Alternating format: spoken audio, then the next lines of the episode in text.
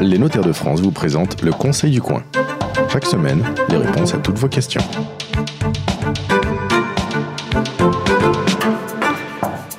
Bienvenue sur la radio du Conseil du Coin. Nous vous retrouvons euh, toutes les semaines sur le site conseilducoin.fr et sur la page Facebook éponyme pour répondre à vos questions en matière de patrimoine, de fiscalité, d'achat ou de vente de biens immobiliers, de legs, de donations, bref, tous ces petits problèmes du quotidien qui peuvent eh bien, nous coûter cher ou au contraire eh bien, nous enrichir et nous euh, faire avoir une très belle vie. Nous vous accueillons aujourd'hui en direct euh, du restaurant Le Lido sur la plage du Mourillon à Toulon, les pieds dans l'eau qui a la gentillesse de nous accueillir, nous a réservé un, superbe espace. Euh, on a quasiment les, pieds dans le sable et vous entendez peut-être derrière le bruit des vagues. Aujourd'hui, nous allons parler des SCI familiale et euh, de la cession notamment euh, de la SCI euh, familiale. Elles sont ou elles seraient 700 000 en France.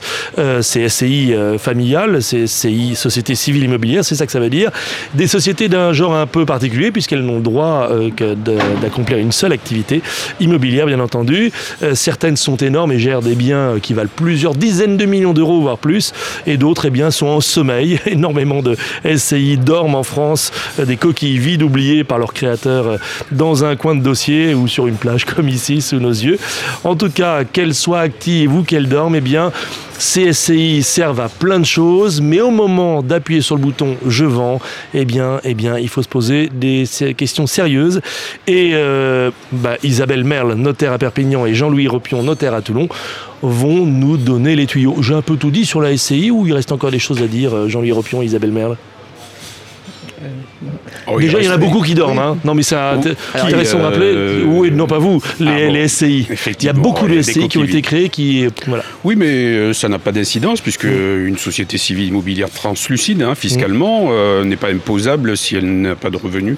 Donc finalement, on en a une qui dort dans un placard, c'est pas grave, on peut la réactiver un jour pour un projet. Absolument, on peut la laisser de côté pour faire une autre opération sans problème. Et dans une SCI, on peut loger plein de biens immobiliers, Isabelle Merle. Oui, on peut loger le nombre de biens immobiliers que l'on l'on souhaite, mais cependant, c'est pas forcément un conseil à donner parce qu'une que une SCI euh, souvent impose une comptabilité et c'est plus clair d'avoir une comptabilité distincte par immeuble plutôt qu'une une, une, une, coquille fourre-tout qui, qui... C'est là qu'on utilise la fameuse holding de tête qui ah bah, détient toutes les SCI. Je pense que la SCI, euh, de manière générale, elle est réservée, enfin elle est réservée, c'est pas qu'elle est réservée, mais elle est souvent utilisée sur des outils euh, ponctuels. Et faire mettre plusieurs biens, enfin, je suis pas sûr que ça, hmm. ça, bon, ça arrive, hein. simplicité, ça arrive, oui. Ça arrive qu'il y ait des gens qui aient plusieurs biens dans, dans, une SCI. On conseille souvent d'avoir hmm. une SCI par bien immobilier pour que les choses se, soient bien segmentées, on va dire. Alors donc voilà, puisqu'on va parler de la cession, on va parler d'abord de, la SCI, la définir. Vous avez dit transparente fiscalement. Translucide. Euh, translucide. Ah, c'est quoi la différence entre transparente et translucide, euh, Jean-Louis ah, C'est le terme approprié fiscalement pour euh, différencier l'impôt sur les sociétés et l'impôt mmh. sur le revenu. Les mmh. sociétés sont translucides ou soumises à l'impôt sur, sur les sociétés, ce qui est possible pour une SCI, justement. C'est mmh. un des intérêts d'opter pour cette forme de propriété. Ça veut dire que, eh bien, on a exactement la même fiscalité que si on détenait le bien en propre. Exact, on est soumis aux revenus fonciers ou euh, au BNC si on sous Bénéfices non commerciaux, oui. Bénéfices non, commerciaux, mais effectivement, il n'y a pas de différence, sauf option, encore une fois, pour l'impôt sur les sociétés, mmh. entre une personne physique et une société de. Bon, on a déjà fait plusieurs émissions sur la SCI, la raison d'acheter en SCI, et d'ailleurs, euh, certains de vos confrères qui participaient à cette émission disaient que bah, euh, beaucoup de gens choisissent la SCI pour de mauvaises raisons. Mmh. on va rappeler ici quand même rapidement la bonne raison d'acheter en SCI ou les bonnes raisons d'acheter en SCI pour euh, produire, pour qu'il y ait un revenu, que ce revenu soit Mhm. distinct de, du, enfin pas distinct, c'est pas distinct parce que comme on vient de le dire, bah c'est transparent, mais bon, ça, a un intérêt de transmission euh, mhm. patrimoniale essentiellement, c'est-à-dire mhm. que ça permet de céder euh, ou de donner des parts euh, de manière individualisée sans donner une cote-part indivise forcément, ça peut avoir un intérêt dans, de transmission essentiellement. Il y a aussi un autre intérêt, c'est qu'on peut mettre au capital de la SCI quelqu'un qui est présent de manière symbolique, mais va apporter une garantie bancaire à, la, banque qui, prête l'achat pour, euh, pour, acheter le bien. Oui, tout à fait. Ça, c'est mhm. plus un. Jean-Louis Oui, l'union fait la force, comme on dit, effectivement, mais le banquier n'est pas non plus. Euh, j'allais dire idiot, euh, oui, effectivement, euh, il voit bien quelle est la, part euh, de chacun, puisque dans une société civile, chaque, chaque associé est responsable à hauteur simplement de la détention de capital. Il n'y a pas de solidarité. Donc si on détient 1% du capital, sauf qu'à ce moment-là, on peut vous exiger une caution solidaire. Absolument. Qui sera l'objet d'une autre émission euh, que vous pouvez retrouver en podcast sur le Conseil du Coin. C'est l'objet d'un autre contrat, mais par nature, la société civile entraîne une responsabilité conjointe et non pas solidaire. Oui, tout à fait. C'est-à-dire qu'en fait, le passif de la SCI, on ne peut pas dire qu'on s'exonère, euh, enfin qu'en mettant ça dans une coquille mm. de SCI, c'est la différence avec la, société commerciale comme mm. une SARL, où là, la, responsabilité au passif est limitée à l'apport euh, dans le capital social. En revanche, dans une SCI, la, responsabilité est indéfinie à hauteur du pourcentage de votre participation. D'accord, donc j'ai 1%, en théorie, je suis responsable de 1% du paiement des, mensualités. 99%, 99% voilà. Bon, d'accord. Alors, on a bien défini la SCI et maintenant se pose la question ben, justement de la vente. Donc, je l'ai dit, il y a 700 000 SCI en France, un certain nombre euh, sont en sommeil, mais d'autres détiennent des, actifs. Et effectivement, eh bien, on se dit, tiens, on va vendre la maison euh, qui a été achetée en SCI avec ou pas les beaux-parents. Euh, et là, le notaire vous dit, hop là, attention, ça va pas être aussi rapide que euh, si c'était euh, un bien que vous détenez en propre. Ça a d'abord un impact sur le délai Isabelle Merle Absolument pas. C'est-à-dire qu'en fait, il suffit il y a quand même des étapes supplémentaires. Il faut délibérer. Euh, juste, je fais une petite parenthèse sur un cas qui est un peu plus marginal, à savoir les sociétés qui n'ont pas des, vieilles sociétés civiles qui n'ont pas été immatriculés avant 2002. Il se trouve que depuis 2002, euh, toutes les sociétés euh, sont tenues de s'immatriculer. Avant 2002, les sociétés civiles, euh, pour les sociétés civiles, l'immatriculation était facultative. il se trouve que l'immatriculation, c'est ce qui confère la personnalité morale à la mhm. société, c'est donc ce qui lui confère la capacité juridique. Donc la maison qui est logée dans une SCI qui date d'avant 2002, là, vous, Elle allez dire... Voilà, donc ça, ça va nous interpeller, parce que par l'effet du... de, de, la perte, enfin de la non-immatriculation, la sanction, c'est qu'il n'y a pas de personnalité juridique et que les, associés sont euh, considérés comme euh, euh, associés d'une société en participation. C'est-à-dire une société, pas virtuelle, mais une société qui n'existe qu'entre eux. Le pacte social existe entre les associés d'origine, mais ils n'ont pas la personnalité morale. La société n'a plus la personnalité morale pour acter la mais elle l'a eu pourtant au moment où ça existait. Elle l'a eu en 2002. On considérait que l'immatriculation était à l'époque facultative, elle ne l'est plus. Et donc aujourd'hui, euh, ben, en 2018, on constate l'absence de personnalité morale et donc il va falloir constater par un acte préalable à l'acte de vente euh, cette perte de personnalité morale. Alors on fait qu'on recrée une SCI par-dessus On peut effectivement immatriculer, on peut faire une immatriculation de, ah régularisation, mais elle n'a d'intérêt que si la société a vocation à, ah, survivre. Mais dans la plupart des cas, euh, on vend le dernier bien, donc on fait ce qu'on appelle une attestation de propriété. euh, qui est comme une comme en cas de succession en fait quand on constate mmh. la dévolution ben, on dit que la personne n'existe plus et que donc là il y a un petit peu de recherche documentaire oui, voilà, historique. il faut retrouver les statuts parce qu'il faut aussi vérifier mmh. euh, que la, la, société est encore en, vie. Euh, mmh. C'est-à-dire que la durée est encore en cours de fonctionnement. mais enfin, bon, dans, les conséquences, c'est un peu. J'adore euh, Isabelle quand vous êtes très rassurante et que vous nous dites tout va bien se passer, ça va être rapide. Mais enfin, la SCI, par essence, il y a beaucoup de gens qui tiennent la comptabilité de la SCI. Ouais, oui, non, bon, voilà. Donc, la plupart des SCI n'ont pas de comptabilité, donc, Au moment de la vente, il y a quand même la comptabilité l'a essayé à mettre au clair. Ça, ça, aide un petit peu les choses. Ça dépend ce qu'on vend. L'un des intérêts de la société civile immobilière, c'est que l'acquéreur peut choisir entre l'acquisition du bien immobilier lui-même ou des parts de, ou des parts de la société. Et c'est seulement lorsqu'on acquiert des parts de société qu'il y a un problème effectivement de, comptabilité, parce qu'on achète finalement un bilan. Et donc il faut se prémunir d'un passif caché éventuel. classiquement, on vend euh, le bien et pas la société. Oui, maintenant, euh, l'acquéreur peut avoir intérêt à acheter les parts, notamment lorsque la société est endettée. Mmh. Euh, si vous avez un bien qui vaut 100 et avec un crédit qui vaut 50, bah, il va payer des frais sur 50 ah. au lieu de payer des frais sur 100 s'il ah, achète directement. Les frais, vous parlez les droits de mutation Absolument. Ah d'accord, donc effectivement, on peut lui... mais à ce moment-là, il récupère le crédit. Ah, oui, mais il l'aurait fait de toute façon. D'accord. Contrairement à une vente en direct où on ne peut pas déduire le prêt en cours de la mhm. valeur du bien immobilier. Et là, la banque, elle est, elle est disposée à, à suivre le, nouvel acquéreur. Il, il faut que la banque, effectivement, agrée le nouveau débiteur, effectivement. Mais, mais alors, on prend un cas d'école, une maison qui vaut 600, euh, on est endetté, la SCI est endettée à, à, 300. Mhm. Si on vend la SCI et pas le bien, eh bien, les droits d'immutation ne porteront que sur les 300 et pas sur les 600. Tout fait. ça va même au-delà parce qu'il euh, il y a toujours un compte courant d'associé. Hein. à chaque fois que le prêt est remboursé, finalement, ce sont les associés qui ne prélèvent pas les bénéfices et donc qui sont considérés comme créanciers. Donc vous êtes en train de dire qu'en vendant avec la SCI, on peut faire faire une, une aubaine, une bonne affaire à l'acquéreur qui va euh, économiser sur les droits de mutation. Sur 600 000 euros, on est en train de quand même parler de 3 x 7, 21. Ouais, euh, oui, donc ça fait quand même 15 000, 20 000 euros d'économie. ça peut être un intérêt euh, fiscal. Mais en, relais, effectivement, il faut que la comptabilité soit bien tenue.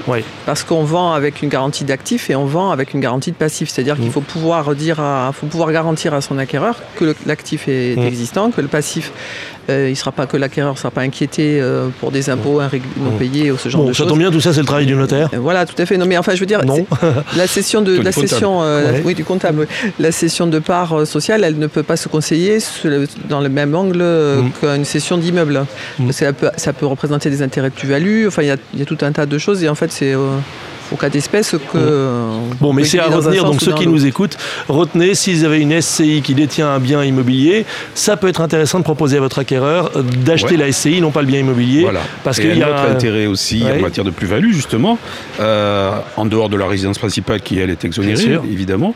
Euh, si on détient euh, des parts d'une SCI qui a été constituée à 30 ans et qui vient d'acheter un immeuble qu'elle revend tout de suite, le délai de détention, il remonte à la création de la société si on vend les parts. D'accord. Donc, à ce moment-là, on n'est pas taxé sur la plus-value si on est propriétaire des parts depuis plus de 30 ans et qu'on vend ses parts, effectivement, on n'est pas taxé sur la Parce qu'on se préoccupe des parts et non pas du bien en lui-même. Bah, l'objet de la vente, ce sont les parts. Donc le deuxième conseil que vous donnez à ceux qui nous écoutent, vous avez une vieille SCI qui dort. Ça peut être intéressant de super parce que pour les assurances vie. Hein. D'accord, le, compteur tourne. D'accord. Au plus ça présente d'intérêt. Ce sont des SCI qui se bonifient avec l'âge. Ce sont des SCI qui se bonifient ah avec l'âge et qui en fait. D'accord. Bon, ben, bon, on apprend plein de choses. Euh, alors tout se passe bien, à vous écouter c'est génial, on, faire, on va faire une bonne affaire fiscale, on économise des droits de mutation, euh, on n'est plus taxé sur la plus-value, c'est la SCI est assez, assez vieille, donc c'est super. Moi, je vais vous parler des ennuis quand même, parce que je suis là un petit peu pour vous mettre des cailloux dans les chaussures. Euh, qui dit SCI dit associé, qui dit associé dit euh, désaccord. Et une majorité veut vendre, et une minorité, une minorité ne veut pas c'est bloqué une SCI quand il y a des associés qui veulent pas vendre C'est plus souple une SCI qu'une indivision parce que l'indivision, le principe, c'est l'unanimité. Mhm. Les statuts, euh, pour, pour vendre, euh, il faut déjà vérifier que l'objet social euh, contienne la vente de l'immeuble mhm. parce que ça, il va falloir en général, ça a été quand même prévu. Pas toujours, non, parce que justement, la réforme des droits des contrats, maintenant, prévoit que les personnes morales ne peuvent vendre que si elles détiennent la capacité de vendre. C'est-à-dire, il faut que l'objet social hmm. prévoit la capacité de vendre. Et quand il n'y a pas l'objet social, on ne peut pas vendre euh, Il faut justement modifier les statuts. Ah, d'accord. C'est-à-dire qu'il faut, euh, il faut insérer dans les statuts une modification indiquant qu'on peut vendre à titre exceptionnel. Parce insérer, ça veut dire une réunion euh, virtuelle ou réelle générale qui va décider de modifier l'objet social. C'est à la majorité, majorité bah, qualifiée C'est en général les deux tiers, sauf de ma part, qui, mais c'est prévu dans les statuts, ça peut être l'unanimité, c'est libre. C'est conventionnel. Les statuts d'une SCI, contrairement à une SARL par exemple, sont assez conventionnels. Hein, c'est le document de travail à suivre des ventes. Euh, je vous remets un caillou dans la chaussure. Euh, la SCI, c'est monsieur et madame. Monsieur et madame se séparent. Euh, la SCI ne prévoyait pas la vente. Monsieur veut vendre, madame veut pas vendre. C'est bloqué. C'est alors c'est les alors ou l'immeuble Ah ben je sais pas. Alors c'est là, c'est là où c'est délicat. Mais bon c'est quand même ah c'est là où c'est délicat. C'est délicat parce que justement il y a une jurisprudence récente en matière de vente du logement de la famille parce qu'on peut penser que le logement de la famille qui bénéficie d'une protection spéciale en matière de cession, c'est-à-dire qu'il y a l'article 215 alinéa 3 prévoit l'accord du conjoint à peine d'une nullité de la vente. Mhm. Si on vend le logement de la famille, le premier Sauf que si c'est plus le conjoint parce qu'on divorce euh, Oui, si c'est divorcé, oui, mais si tant que le divorce n'est pas prononcé, le bien est considéré comme le logement de la famille. Mhm. Si ce bien est détenu par la SCI, on peut dire, le premier raisonnement, euh, le bien est détenu par la, par la SCI, le, propriétaire n'est pas, euh, ne sont pas les époux, donc on ne peut pas considérer que ça fait partie, puisque c'est le logement de la famille, puisque c'est un bien qui est détenu par la SCI. Euh, une jurisprudence récente, en fait, la, jurisprudence a eu à, statuer là-dessus, peut avoir à admettre qu'il s'agissait du logement de la famille, mais il faut réunir plusieurs conditions, que que ce soit, comment dirais-je, qu'il euh, était décidé que ce soit affecté au logement des associés et que ce soit à l'unanimité. Il faut, il y a ah. plusieurs conditions à réunir pour que ce soit considéré comme logement de la famille. Mais ça, dans la constitution des statuts, il faut, il faut conseiller les gens euh, en amont pour hmm. qu'on n'ait pas de problème en aval. Mais pour revenir sur la question initiale, euh, qui dit vente dit accord donc de la majorité des associés ou bien c'est un acte de gestion si c'était prévu dans les statuts? Et effectivement, le gérant peut dire je mets en vente et il demande à personne L'un des intérêts de la SCI, c'est de différencier pouvoir et capital. Ok. Autrement dit, je peux très bien organiser les statuts de façon à ce que je transmette les parts de la société mais que j'en conserve le contrôle. Mmh, mmh. D'accord? Je deviens minoritaire, certes, mais j'ai la qualité de gérant, par exemple. Donc là, on est dans la SCI euh, qui, a une, oui, qui a une vocation à transmission. Mmh. On a mis les enfants au capital, on leur cède les parts au fur et à mesure, mais, mais je peux encore disposer du bien. Voilà, absolument, et contrôler le sort mmh. du patrimoine que j'ai transmis euh, mmh. pour éviter une, dispersion. Quoi. Mmh. Euh, je vous propose de passer directement aux questions euh, auditeurs. Je vous rappelle que vous pouvez évidemment nous poser des questions sur la page Facebook du Conseil du Coin ou par mail à conseilducoin.notaire.fr. Alors, je détiens notre maison SCI, bah, ça tombe bien, c'est notre sujet, avec mon épouse et nos deux enfants à qui nous avons transmis des parts. Nous souhaitons vendre, mais l'un de nos enfants ne nous parle plus.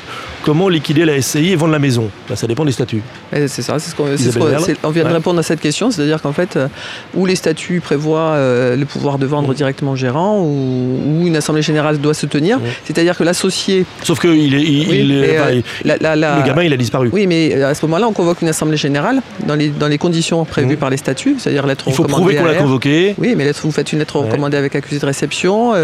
L'assemblée générale se tient, constate l'absence de l'associé. Si son absence n'est pas, enfin, s'il n'y a pas de règles de quorum imposées euh, mhm. par les statuts, et eh ben, on délibère, on autorise la vente et, il aura droit ensuite à ses droits dividendes mhm. après la vente, mais là, ça ne gênera pas. Ça, exige quand même un petit peu de, technicité. Oui, mais ça ne gênera pas. Euh, la majorité des associés peut décider de la vente, nonobstant mhm. l'absence des associés, si les conditions, encore une fois, des statuts le permettent. Alors, autre question. Un ami m'a conseillé d'acheter en SCI pour pouvoir emprunter. Euh, c'était peut-être pas un notaire. Hein. Un ami m'a conseillé d'acheter en SCI pour pouvoir emprunter plus facilement avec mes beaux-parents en les mettant au capital.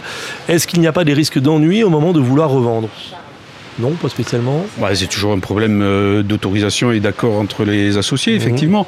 Euh, ce, qu'on conseille en général, nous, c'est de démembrer euh, l'achat.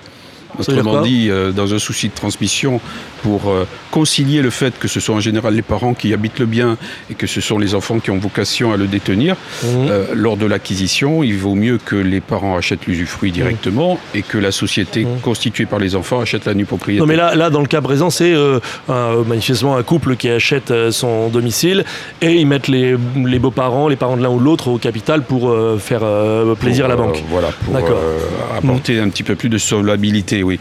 Euh, et donc quel est le problème? Les, beaux-parents ne sont plus d'accord Non, mais euh, ils s'inquiètent de savoir s'il ne sera pas ennuyé le jour où il voudra revendre. Donc euh, de voir ses beaux-parents au ah, capital. au, plus il y a d'autorisation à demander, au plus on peut être ennuyé, effectivement. Et puis en plus, les beaux-parents ont vocation à recevoir la part de prix qui correspond donc eh au capital ont il y a un fléchage des sous. Et, ensuite, c'est pas tellement le sens de l'histoire de, faire intervenir les beaux-parents dans un patrimoine, puisque on descend plutôt qu'on monte mm. en matière de transmission. Mm. Mais bon, si c'était vrai, tout est possible c'était aussi simple. Est-ce que vous voyez d'autres points importants à signaler à nos auditeurs qui ont donc une SCI, ancienne ou récente, avec un bien dedans et se pose la question de la cession Est-ce qu'il y a encore un truc sur lequel il faut être euh, attentif? Ben, au niveau de la cession, c'est un petit peu trop tard, j'allais dire. C'est-à-dire qu'il faut y penser un petit peu en amont. Et constituer des statuts adaptés. Ah, à, vous écouter, en fait, il faut relire ces statuts. Ah, évidemment, c'est la base. En fait, c'est au début, c'est à l'achat qu'il faut penser à la cession. C'est-à-dire qu'à l'achat, à la constitution bon, Et là, j'ai une SCI, hein. j'ai une maison, un appartement dedans. J'ai pas prévu de vendre tout de suite, mais un jour, ça arrivera hop, allez, je vais voir mon notaire, je lui dis, tiens, regarde les, statuts, s'ils sont propres. Et, Tant qu'on a la majorité, qu'on peut faire, c'est effectivement. Parce que tout à l'heure, vous me disiez, non, non, ça va pas retarder, mais en fait, tout ça, ça fait quand même perdre du temps sur une vente. Pas plus. Euh, je veux dire, c'est dans le conseil général que l'on donne en matière de vente. C'est mieux d'être fait avant quand même. Non, le, conseil majeur, c'est si on fait une SCI pour acheter, mmh. il faut vraiment euh, faire, euh, aller voir son notaire pour du sur-mesure.